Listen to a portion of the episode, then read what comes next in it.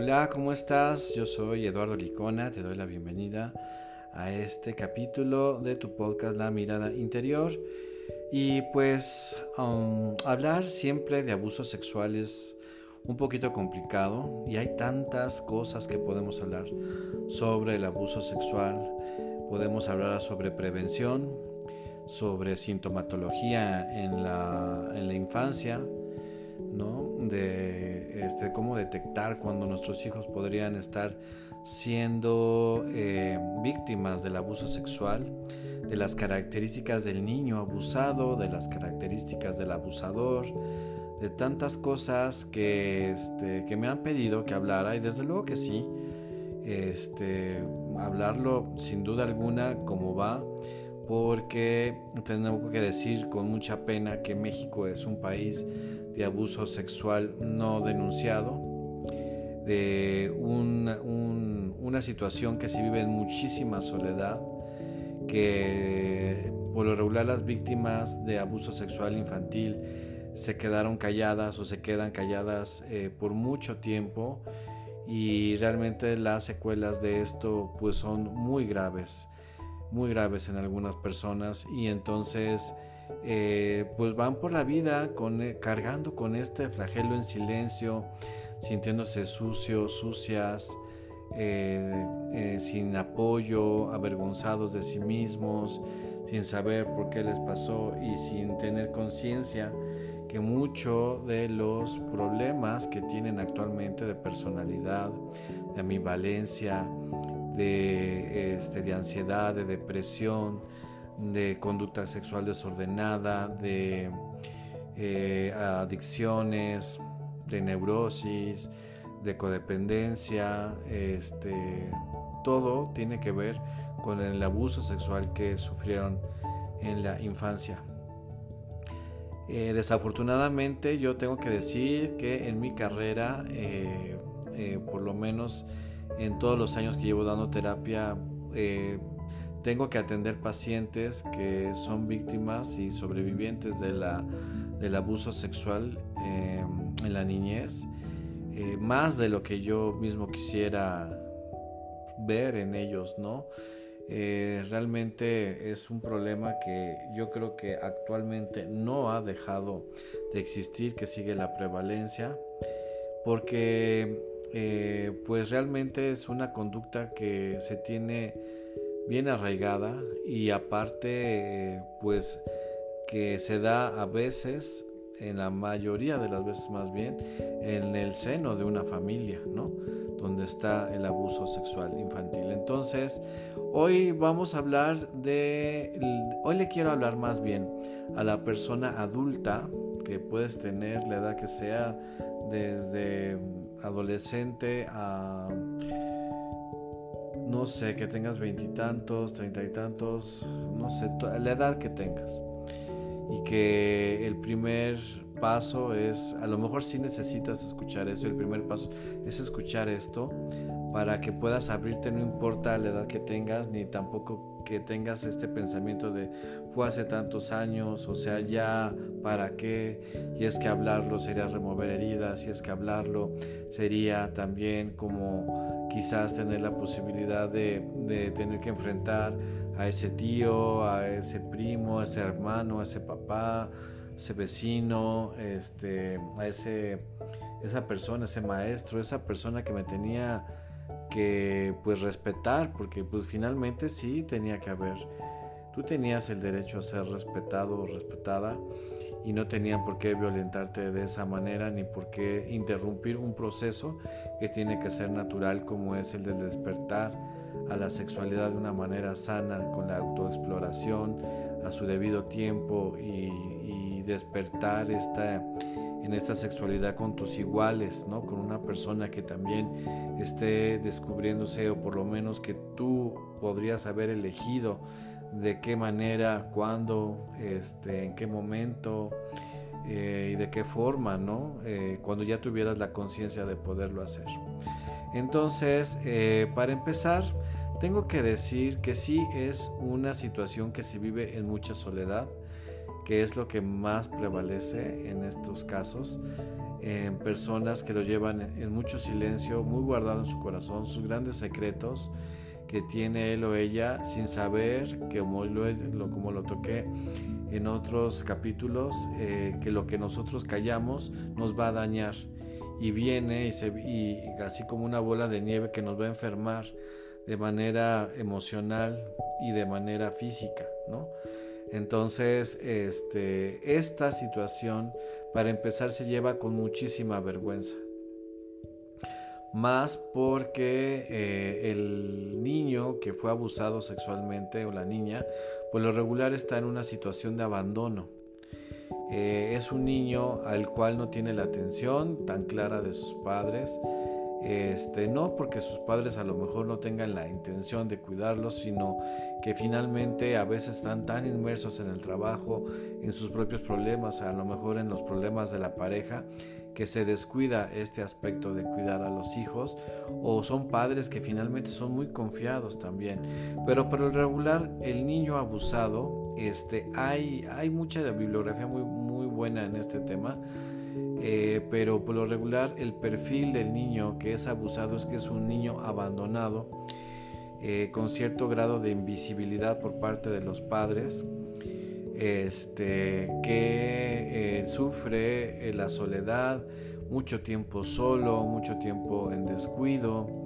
Este un niño que pues estoy haciendo comillas tiene mucha libertad y entonces sale y esta libertad quizás no es en sí por una libertad sana, sino es porque no se le tiene el cuidado eh, a este niño y a esta niña. Y entonces el depredador, que en otros capítulos o en otros, sí, en otros capítulos posteriores hablaré eh, de las características del depredador sexual. El depredador es muy hábil en fijarse en qué niños eh, están en estas características de abandono y de soledad y de falta de cariño, porque hay depredadores que son muy seductores, que son eh, muy engañosos, o sea que son muy labiosos, como se dice, ¿no? Son expertos en la mentira, en acercarse al niño, en acercarlo a él, en darle el afecto y la atención y el cariño, estoy haciendo comillas también, que, este, que el niño necesita, ¿no? Y entonces, por eso es que a veces se dan estas alianzas entre el niño y su abusador.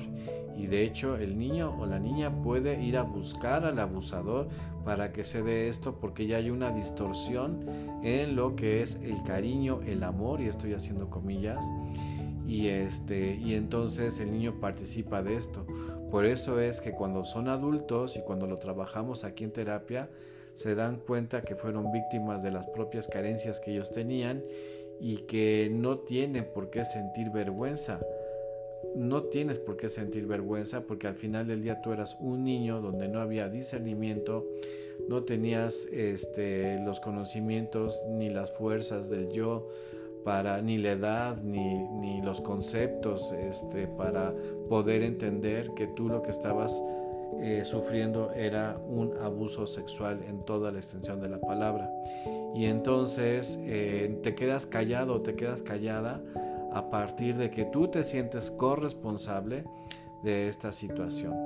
Y entonces hoy te quiero decir eh, que si tú no has hablado del abuso sexual que sufriste y que tenemos que aclarar que el abuso va desde frotamientos, desde que la persona te muestre sus genitales, de que te obliguen a ver pornografía siendo niño, este, el, ¿cómo se llama? El sexo oral, ya la penetración, el tocamiento, ¿no? Y que, y que esto va de, en una situación donde una persona tiene la total conciencia de lo que te está haciendo y que tú pues prácticamente en esa condición de niño está sufriendo esta experiencia que va a tener una gran repercusión en tu vida adulta. Y hablando de las repercusiones, porque esto es muy interesante, ¿cuáles son las secuelas que puede haber de un abuso sexual? Ok, para empezar tenemos que entender que las conductas pervertidas o las perversiones son por lo regular conductas que se enseñan eh, que no, tú no tenías la conciencia de tener una conducta pervertida y a la hora de que tú sufres el abuso sexual, te muestran este mundo y te enseñan de manera distorsionada, de manera enferma, lo que es tu cuerpo. Entonces puedes empezar a manifestar una precocidad en la sexualidad que, que puede estar originada obviamente por la ansiedad y que en el futuro, en tu vida adulta, se va a mostrar como una conducta sexual completamente desordenada. De hecho, algunos de los pacientes que yo he tratado por adicción al sexo, que son adictos y adictas al sexo y que tienen más de 500 parejas sexuales y que pues con todo el sufrimiento que lleva una adicción de este tipo, por lo menos los casos que yo he tratado, todos son sobrevivientes del abuso sexual. Y entonces queda muy grabado en tu inconsciente que tu cuerpo está hecho para satisfacer los deseos insanos, pervertidos y este clandestinos de la otra persona. Eso que queda muy grabado en tu inconsciente puesto que, puesto que tú eres un niño. Y esto lo replicas en tu vida adulta. Por ejemplo, estas personas de, de adicción al sexo, por lo regular, sus relaciones eran en lugares inseguros, eh, en riesgo, con muy poco cuidado en cuanto al uso, por ejemplo, de protección, este, con personas de las cuales pues, ni siquiera los conocían o las conocían. Eh, y entonces en situaciones de muchísimo riesgo, porque finalmente quedó grabado en que eso era el sexo, ¿no? Algo rápido, algo oculto, algo sucio, algo que te tenías que callar, algo en lo que tú tenías que usar tu cuerpo para satisfacer los deseos del otro. Entonces ahí tienes que checar a lo mejor esta promiscuidad en la cual te has eh, manejado, pues a lo mejor tiene que ver mucho con, el, con la situación del abuso sexual que sufriste. También este, el abuso de sustancias y, en las adicciones también se dan en esta situación y aquí tiene que ver con, una, con un síntoma que acompaña casi permanentemente a los sobrevivientes del abuso sexual, que es la ansiedad. La ansiedad de que precisamente te da el hecho de callarte, la ansiedad que te produce cuando tú ya tienes cierta edad y empiezas a comprender que fuiste eh, abusado o abusada sexualmente y que lo tienes que reprimir, ¿no? Pero que sin embargo esto te produce un conflicto interno porque empiezas a tener eh, esta distorsión de tu persona, eh, esta situación de, que te sientes mal contigo mismo. Incluso muchos pacientes me han dicho que, si, que no lo dijeron por no defraudar a sus papás, este, cuando a lo mejor pues, los papás hubieran tenido una conducta de apoyo, se prevé hacia sus hijos, ¿no? Y entonces viven con eso y viven, y entonces empieza a desarrollar una ansiedad casi permanente en la cual este, pues no, estás bien, ¿no? Simplemente sufres el síntoma que es la angustia, los ataques de ansiedad, este, la ambivalencia que hay en tu vida. Eh, y entonces, pues acuérdense que desafortunadamente las sustancias como el alcohol, este, la marihuana y las, y las eh, eh, las drogas sintéticas están enfocadas a no sentir, que no sientas, que te adormezas, ¿no? que te adormezcas, perdón, que, eh, que lo evadas completamente y que entres en, este, en esta conducta de elevación, que acuérdate que la trampa de elevación es que sí puedes tomar, sí te puedes ir a la fiesta, sí puedes usar drogas, este, pero cuando se pasa el efecto del alcohol o de las drogas, el problema ahí está, y también recuerda que te estoy hablando de procesos inconscientes. A veces nosotros ni siquiera eh, pensamos en las situaciones que nos hacen este, como daño, ¿no? Entonces, a veces el abuso sexual se te puede olvidar y no pensar en eso durante mucho tiempo, pero la cuestión de que no lo pienses no quiere decir que las afectaciones y las secuelas del abuso sexual no existan. Entonces la ansiedad va a ser tu eterna compañera y precisamente a la hora de tener una ansiedad que se vuelve permanente, pues llega la depresión, ¿no? Porque recuerden que la depresión y la ansiedad pueden ser síntomas concomitantes, o sea, pueden convivir y pueden estar juntos eh, al mismo tiempo, ¿no? Y te puede provocar esto. Otra característica de la persona sobreviviente del abuso sexual es la ambivalencia. Hoy quiero esto, mañana ya no. Hoy inicié esto, pero no lo terminé. Hoy, eh, bueno, como que ya voy por mi tercera carrera, eh, como que estaba yo completamente enfocado o enfocada a, no sé, quizás aprender un idioma, aprender a, no sé, emprender algo, este mm, un hobby, eh, tocar un instrumento eh, y, muchas cosas y las empiezas y las dejas, las comienzas y las dejas. Te cuesta mucho trabajo terminar lo que realmente comienzas y no sabes realmente tener como una, este, como una estabilidad, ¿no? Y esto se nota en tu economía, se nota en tus relaciones personales, porque la persona ambivalente es ambivalente en todo, ¿no? O sea, hoy te hablo, mañana no te hablo, este, obvio muestro contento, mañana no, este, hago mucho ejercicio, después lo dejo de hacer, luego entro a una dieta sana y luego me doy un atracón de comida, etcétera, ¿no? Y entonces, este, pues vienen estos problemas. Aunado a esto, también otra característica son los problemas en la, en la, alimentación, los trastornos alimenticios o alimentarios también tienen que ver mucho con el abuso sexual, la obesidad, muchas pacientes mujeres que fueron abusadas sexualmente están en obesidad, eh, precisamente como una protección inconsciente para que no vayas a ser otra vez víctima del abuso. Eh, también la anorexia, desde luego sentir, ya no quiero vivir en este cuerpo y le niego a este cuerpo lo, lo más indispensable que es la comida, ¿no?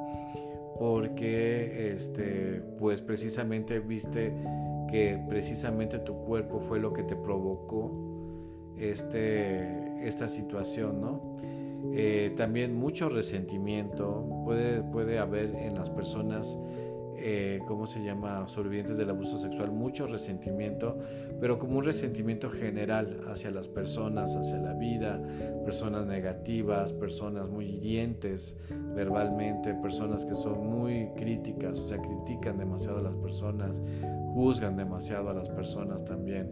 Cuando establecen relaciones de pareja van a ser relaciones muy complicadas, eh, donde va a prevalecer el drama, donde va a prevalecer eh, pues el, miedo a, por ejemplo, a, preguntarte, ¿no? Si realmente te aman o te están utilizando, porque siempre va a venir como esa duda de decir, esta persona realmente me ama y está conmigo porque me ama, o está conmigo en una situación eh, de que quiere algo de mí, algo, ¿no? Quiere abusar de mí en algún sentido.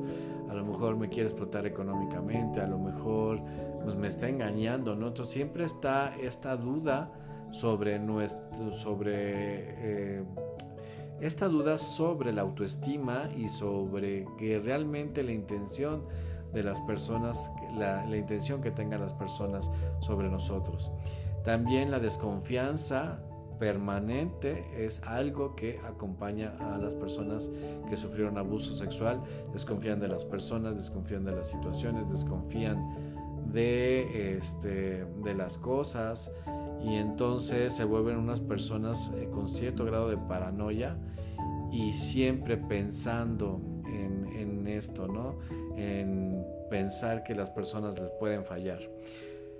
Muchas personas eh, piensan, tienen este, este, la idea de este mito que la persona abusada sexualmente se vuelve un abusador. Esto realmente, en mi experiencia, por lo menos en, lo que yo he tratado con mis pacientes, ninguno ha replicado la conducta. Al contrario, como que son personas que dan por ahí bajita la mano el consejo de que cuida a tus hijos, cuido a mis sobrinos, por ejemplo, son madres o padres sobreprotectores sobre el tema, ¿no? O sea, así como que a lo mejor no lo han hablado con nadie, pero en cuanto son papás, tienen un cuidado excesivo hacia los hijos porque precisamente ellos saben que no los pueden descuidar porque puede haber una situación de muchísimo riesgo, ¿no? Entonces está este sufrimiento también como de ser unos padres sobreprotectores, madres aprensivas por esta situación que pasaron ellos del abuso sexual infantil, ¿no? Entonces, eh, mira, la verdad es que, mm, queridos amigos, yo me podría, eh, hablando mucho más de la sintomatología, tiene el carácter conflictivo, son personas por lo regular que son muy conflictivas en sus áreas personales como de trabajo, con la familia, son personas que tienen mucha tendencia al drama, este, por supuesto que puede haber afectación en la identidad, eh, por ejemplo, sí puede provocar homosexualidad, puede provocar bisexualidad, este, puede provocar también este, conductas o pervertidas o fetiches. La perversión son todas las conductas sexuales que se salen de un eh, encuentro sexual eh, consensuado eh, entre dos personas que tienen un acuerdo y que los dos están en virtud de un disfrute de ese encuentro sexual. Todo lo que se salga de eso ya es una perversión, ¿no? Y entonces este, sí puede haber en estas personas estas conductas de fetiches, estas conductas este, pervertidas, eh, sí las puede haber, desde luego que sí. Y entonces eh, son muchas las secuelas. Ahora, yo le quiero, yo te quiero dar este mensaje de que si tú a tus 30, 28, 40 años, más años, has, eres víctima del abuso sexual y no lo has hablado, háblalo. De verdad, eh, ese es el mensaje principal del podcast de este, de este capítulo. Acércate a un especialista. Un especialista va a generar, estoy hablando de un psicólogo, de una psicóloga eh, que tenga una preparación académica, titulado, este, que tenga una especialidad por lo menos o un diplomado algo por el estilo eh, en el cual eh, va a generar un espacio de seguridad para que tú puedas manifestar estas dolencias y que puedas expresar finalmente lo que estás sintiendo. Y que yo te digo, a través de la terapia puedes recuperarte de las heridas y de las secuelas que hay de un abuso sexual y que puedes vivir sin la ansiedad que esto te provoca puedes arreglar muchas, muchas situaciones de tu personalidad que esto provocó también y que puedes aspirar a ser una persona completamente integrada, una persona completamente libre de culpas, libre de rencores, de resentimientos y que no importa en el momento en el que estés parado, nunca es tarde para tratar temas de abuso sexual. Y yo te pido que los hables este, que te acerques a alguien y vas a ver lo bien que te vas a sentir. Hay ahí la reflexión. Este, si te gustó este tema, coméntamelo. Y si quieres que hablemos sobre las características del niño, más de las características del abusador, qué hacer, cómo detectarlo, todo esto lo podemos hablar de, de tu, cuando tienes hijos, cómo prevenirlo también, ¿va? Bueno, ya sabes que me encuentras como Eduardo Licona en Instagram, en TikTok. Gracias por todos los mensajes tan lindos que me mandan, por todas sus bendiciones en Facebook, en, ah, ¿qué más? En Spotify, donde me pueden encontrar como Eduardo Licona y también La Mirada Interior. En Anchor y también en Spotify pueden buscar todos mis programas de donde hablo de sexualidad y pareja, que es en 99.g Uniradio. Eh, ahí también pueden buscarme como Eduardo Licona 99.g y ahí van a salir todos los programas que he hecho respecto a la sexualidad y la pareja, ¿va? Bueno, pues yo te mando un abrazo de luz, que Dios te bendiga y nos escuchamos a la otra.